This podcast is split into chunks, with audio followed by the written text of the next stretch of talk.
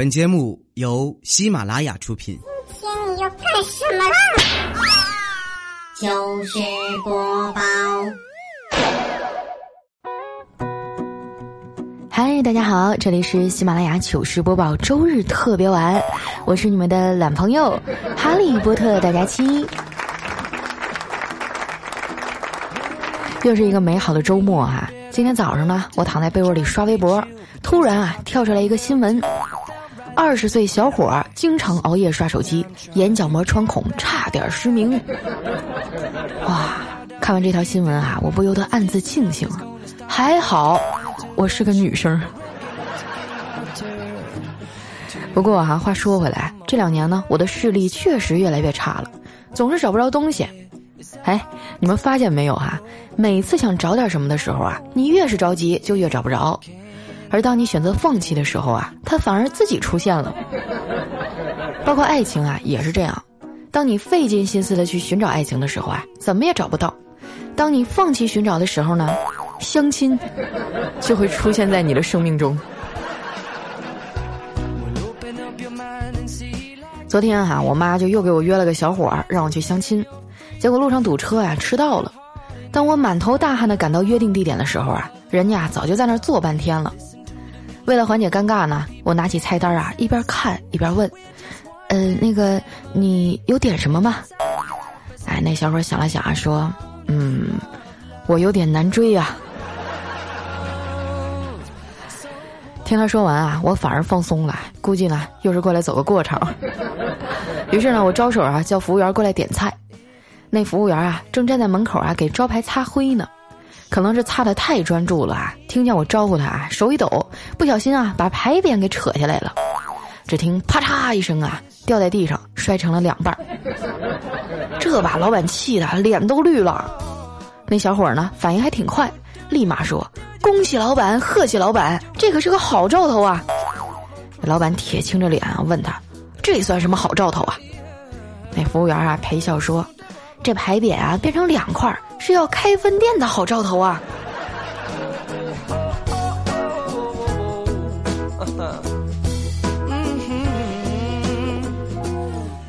菜上来以后呢，我们俩开始有一搭没一搭的聊天儿，真没看出来啊，他还是个文艺青年，喜欢看书和旅行。聊着聊着呀，他突然话锋一转，问我呀，平时喜欢做什么？这也不能显得格调太低了，对不对？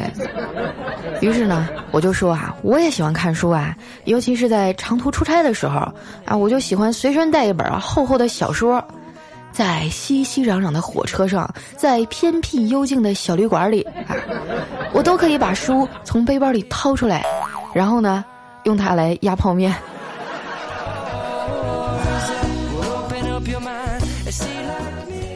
这顿饭吃的呀，我是相当上火了，牙头开始疼了。打发走相亲对象以后呢，我就找了个诊所啊看牙医。周末啊人挺多的，轮到我的时候啊天都快黑了。那牙医啊看了看窗外，小声的对我说：“美女，过一会儿你能不能帮我惨叫几声啊？”啊，惨叫？为啥呀？他叹了口气啊说。这都七点多了，外面还那么多人，我怕呀赶不上看今晚的球赛了。后来呢，在我鬼哭狼嚎的配合下，很快就清场了。出门的时候呢，还有个大妈在那念叨：“这叫的也太惨了，我还以为是妇产科呢。”看完牙回家呀，刚进门就看见我小侄女啊，飞奔着跑到我的面前，一脸乖巧的递给我一包薯片，跟我说：“姑姑，你回来啦，这薯片可好吃了，你尝尝吧。”按照我跟熊孩子多年的对抗经验啊，突然这么乖，肯定有诈。我翻过来调过去啊，看了半天，没漏气呀，也没过保质期。我再低头啊，看看小侄女天真的眼神儿，哎呀。可能是我多虑了哈，于是呢，我就撕啦一声哈，撕开了包装开始吃，没想到刚吃两口啊，这熊孩子啊就躺在地上开始打滚儿，姥姥，姑姑把我最后一包薯片偷吃了。紧接着啊，就看我妈拿着锅铲啊，就从厨房里冲出来了，啪一声照我脑袋上拍了一巴掌。死丫头，怎么还跟孩子抢吃的呢？还不滚出去多买点回来！熊孩子的套路真是防不胜防。回来以后啊，我就恨恨地坐在墙角啊，看我侄女吃零食。我这心里盘算着，我今儿非得找个茬揍你一顿不可。小家伙啊，可能是感觉到了我的杀气，啊，凑过来萌萌地说：“姑姑，其实我一直都很羡慕你。”我就没好气地说：“你羡慕我什么呀？羡慕我吃的多还是脸皮厚啊？”只见他严肃地说：“姑姑，我是认真的。”我眼皮一跳，哇，难道这孩子走心了？终于学会感恩了？但我还是谨慎的又问了一遍啊。你羡慕我什么呀？只见他小手一背，哈，下巴抬得高高的，一脸自豪地说：“羡慕你有一个这么乖巧可爱的大侄女。”你等会儿哈，我那祖传那鸡毛掸子呢？我今儿非揍你一顿不可。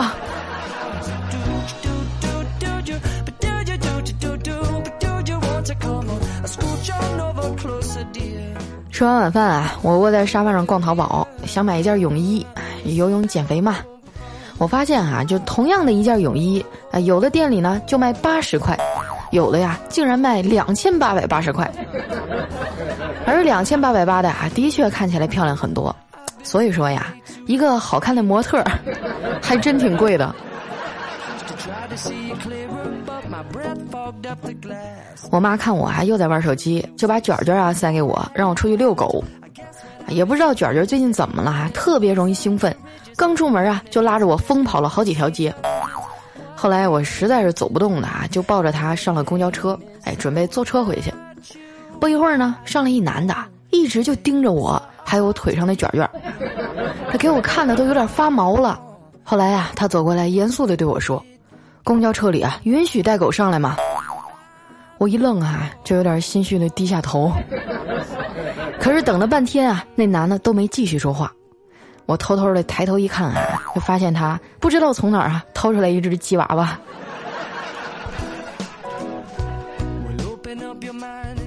我一身臭汗的回到家呀，把卷卷关进阳台啊，就去洗澡了。每次我光不出溜的站在浴霸下面的时候啊，内心戏都很丰富。我就幻想着哈，自己是在巴厘岛的海边沐浴着阳光，这样就不觉得冷了。但是后遗症呢，就是每次还洗澡前都想擦点防晒霜。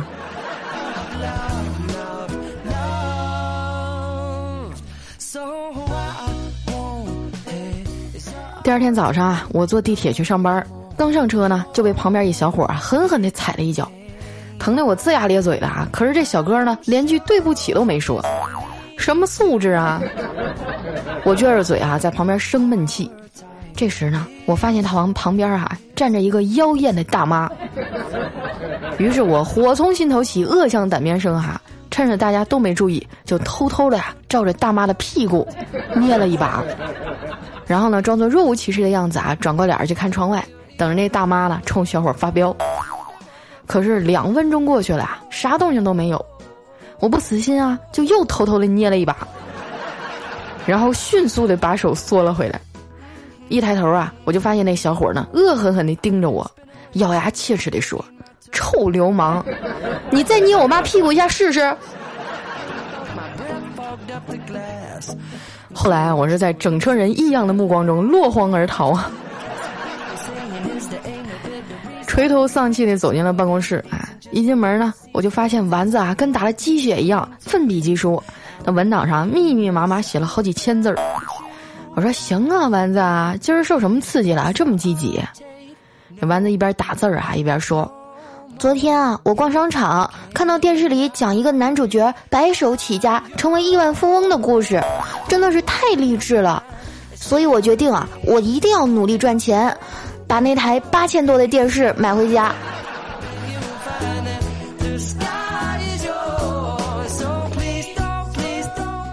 看见丸子啊这么努力，我决定年终的时候啊给他发点什么作为奖励。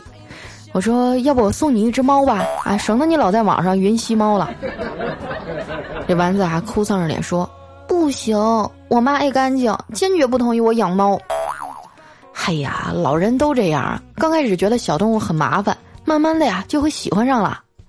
丸子说：“不可能，我妈都说了，你死了这条心吧，我养你二十多年了还烦呢，更别提猫了。”我给他出主意哈，我说你朋友不是挺多吗？哎，你就让他们隔三差五啊上你家给你妈洗脑，还告诉他养宠物多么多么好啊。那时间长了，你妈就同意了。这丸子啊叹了口气说：“哎，我的朋友是很多，他们来自五湖四海，但是每次等我需要帮助的时候，他们就又流回去了。”后来我没办法了，我说：“那你还是别养了。”至少你妈对你还是挺好的，你就知足吧。丸子说：“是啊，我最近老是加班，通宵赶稿子，白天啊还得完成领导安排的各种事儿。我妈不忍心看我这么累啊，然后就报了个团儿，出去旅游去了。”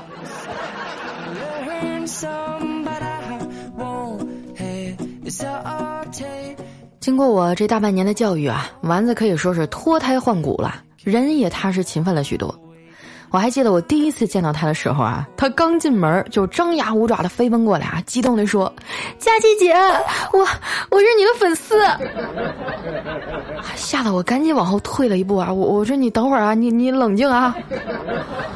我觉得看你这身材啊，你应该是宽粉吧？也不知道这丫头怎么长的呀，五官单拿出来都没毛病，这怎么凑到一起就这么别扭呢？而且他还酷爱自拍啊，就是手机里光是美图软件就下了二十多个。那平时我们在群里聊天的时候啊，时不时就甩出来一张，啊然后问我们 P 的怎么样。我就只能委婉的劝他，你你冷静一点哈，你你不要老拿照片吓唬我们。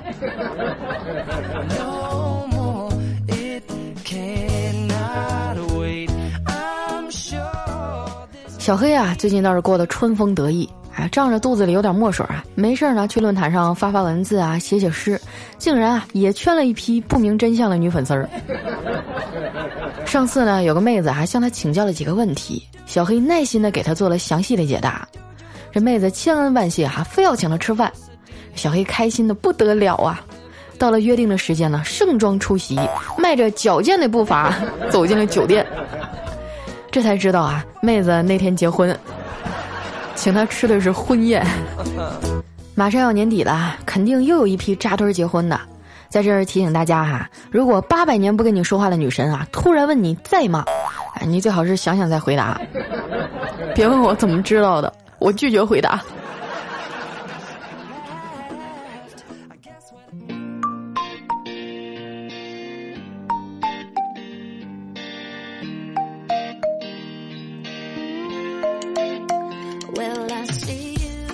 一段音乐，欢迎回来，这里是喜马拉雅糗事播报，周一特别早。哎呀，我经常录着节目啊，就录着录着就过十二点了，所以我也不知道啊，这个算昨天呢，还是算今天呢？喜欢佳期的朋友哈，记得添加我的新浪微博和公众微信，搜索主播佳期，是佳期如梦的佳期。那接下来时间啊，分享一下我们上期的留言。首先这位啊叫追着太阳去流浪，他说开车到了火车站啊，就看到一对情侣呢在买车票回家。这女的在外面等了好久啊，男的才出来。哎，女的就问，排队的很多吗？这男的说，排队的人啊不多。哎，女的就问，那怎么买了那么久啊？男的说。因为不排队的太多了，啊，应该还有还有一段时间哈就要进行春运了，大家也都开始回家了，呃，估计排队的人会特别特别的多。那在这儿哈，希望大家呢都能啊尽量的遵守一下交通秩序吧，只有大家都遵守秩序了，我们才能早一点回家呀。下面呢叫特爱佳期，他说在朋友的车里哈和他喝酒聊人生，喝着喝着呀他就哭了起来。为什么？为什么我管不住自己的下体？我就赶紧安慰他，我说男人嘛花天酒地逢场作戏很正常的。然后他就哭着对我说：“不是，是我尿车上了。”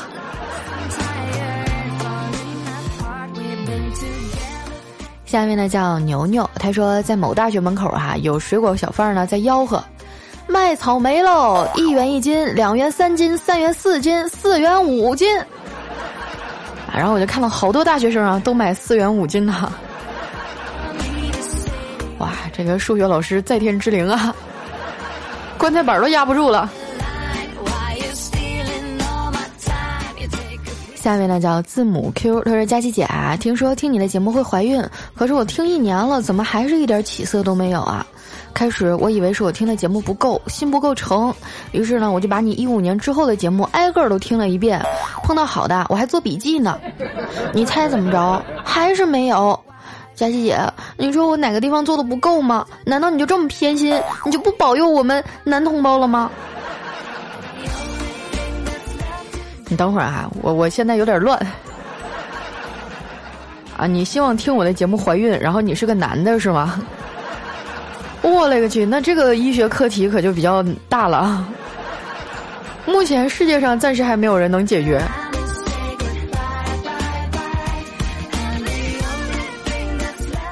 下一位呢，叫我的狗狗叫北极。他说：“好久啊，没有听到感性而性感的佳期唱歌了。佳期能不能满足我这个在世界某处奋斗的毕业生呢？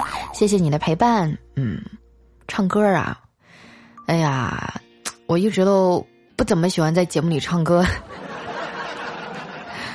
因为我怕你们会跟我说：佳期，你为什么不去当歌手啊？你当段子手真是白瞎了。”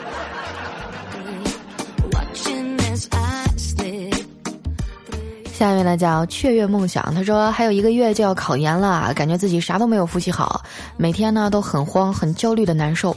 最近啊家里也发生了很多事儿，我心里十分痛苦，却不能告诉别人。每天晚上一个人哭，哭累了就睡着了。我想考去的学校是上海，要是能考上该多好啊！考上了啊，就希望可以看到佳期，离陪伴我两年的人近了哟。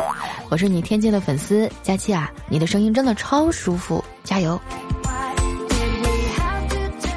哎呀，我特别能理解哈，一个人在心情不好的时候，呃，看书应该也是看不进去的啊，呃，不不知道你家里发生了什么事情，但是我希望你还是要尽量的去调节一下自己的心态哈，焦虑是不能解决任何问题的。如果说实在难受呢，嗯，那就听听节目是吧？或者说把你焦虑的事儿说给我听，我保证不笑话你。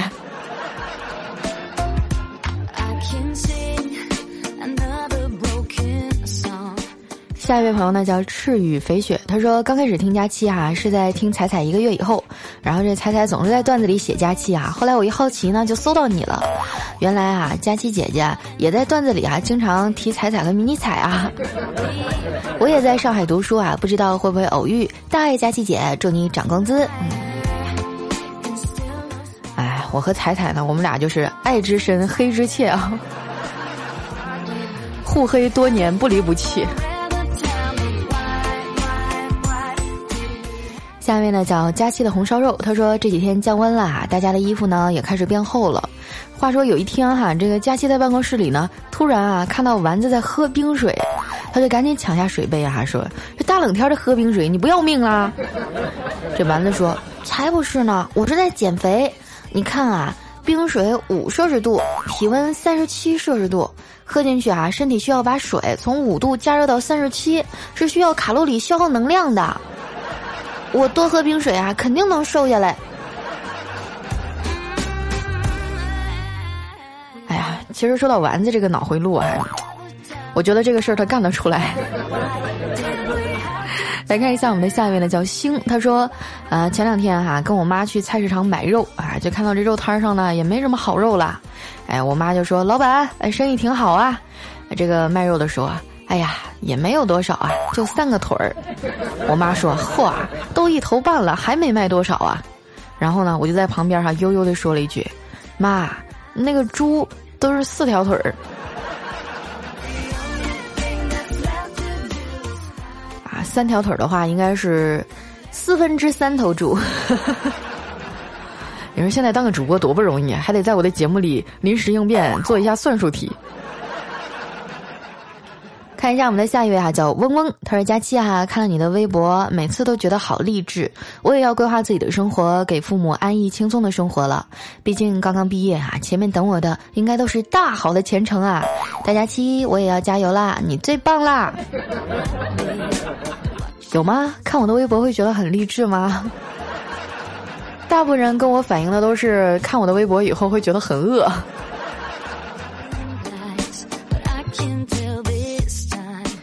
下一位呢叫狐狸痞子哈，他说有一天呢，我让女朋友给我发一张照片，她第二天就发了，我回了一个嗯，他很不高兴啊，就问我，你知道女生给你发照片意味着什么吗？我想了很多回答都不对，然后他说意味着老娘啊至少花了三个小时，换了十套衣服，摆了二百多个姿势，用了一百多个表情，删了一百多张，才选出来这么一张啊，你就嗯一句。可不是咋的呀？我觉得肯洗头化妆出来见你啊，跟你约会的女生对你都是真爱！你知道那些化妆品多少钱吗？这每一个走在街上的漂亮女生，那都是行走的人民币啊！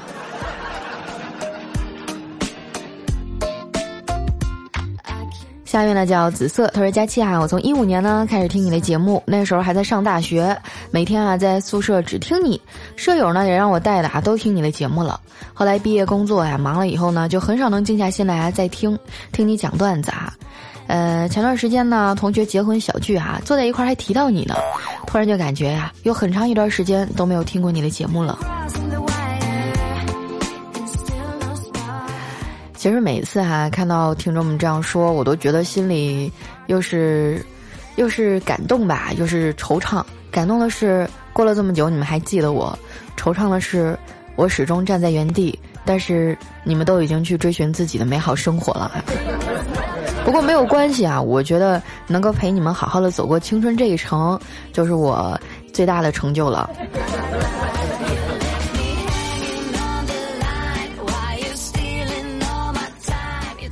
下面呢叫想我加西，他说小胖丫你好，你的人气太高了，我感觉我应该是念不到了，不过呢重在参与，如果被念到了，大家都会为我高兴的。我在这里想说，小西我最爱你了。哎呀，其实每一次啊看到留言的时候，我都很头痛啊，因为就是我不敢说整个喜马拉雅上第一吧，但是最起码。排到前几，或者我更新的时候，我们的留言量肯定是最多的。每次我在翻留言的时候啊，基本上就，我感觉我这个手指头都要抽筋儿了。非常感谢大家的支持哈！当然，如果你们在听节目的时候呢，能够动动小手啊，点一下我们右下方的那颗小红心，给我点个赞就更好了。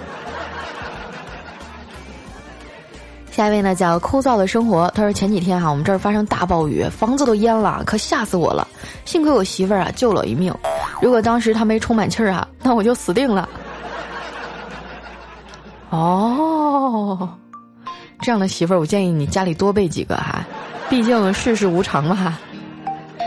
下一位呢叫最后酿成了酒，他说失恋四十多天了，我还是放不下他，我想我跟他所有的运气都没有了吧。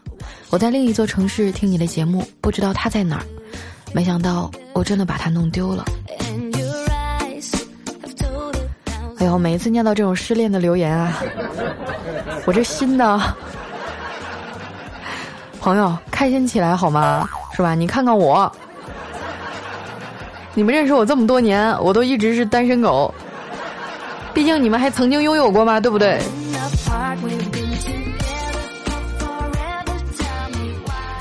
下一位呢叫灰墨的空白，他说佳期哈，我也是三年多的老听众了。从我跟我老公认识开始啊，到现在都听你的节目。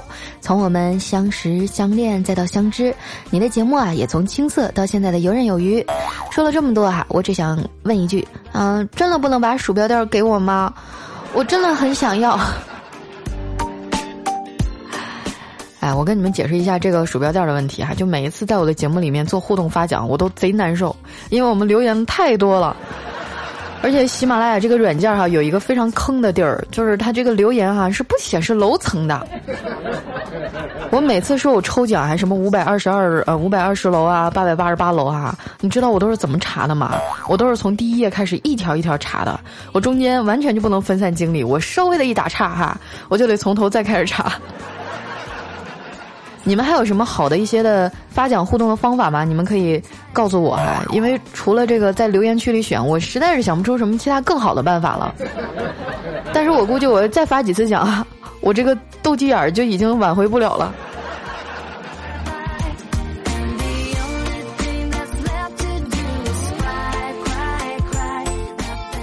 来看一下我们的下一位哈，叫冰家妞。她说：“我是一个班主任哈，教初二。我们班呢实行小组制度。有一次哈班会课，我就想表达哈，作为组员呢，必须要听从组长的。结果呢脑子一抽哈，就说了一句：如果我是你们的老大哈，那组长就是你们的老二。全班爆笑哈，我也控制不住的笑了，但是立马反应过来，可能说的不太合适。老二怎么了？”老二是除了老大以外身体上最重要的部分。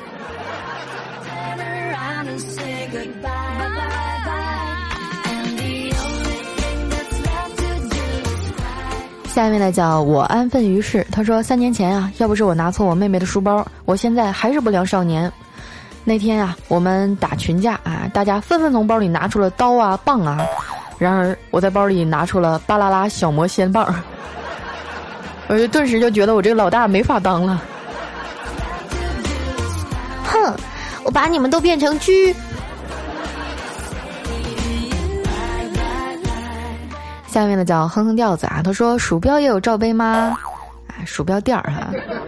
当然了，这个鼠标垫儿其实当初做的时候还是比较用心的。呃，是我有一个粉丝，一位女听众，帮我按照我的照片画的卡通图案，然后呢去找厂家做的那个硅胶的哈，就是那种立体的，啊，就是摸起来很有弹性，而且这个护腕呢，你平时玩电脑的时候就比较舒服，上面还有我的签名。下面呢叫六军统帅啊，他说昨天晚上呢和同学玩到半夜才回家，一个人啊孤独的走在路上，忽然呢我就看到远处的灯光下一个模糊的身影，我的眼眸顿时湿润了，心里暖暖的。这么晚了，他还在小区门口等我，这是我一生最爱的人啊，我的父亲。啊，就是他手上拿着的棒子让我有点尴尬。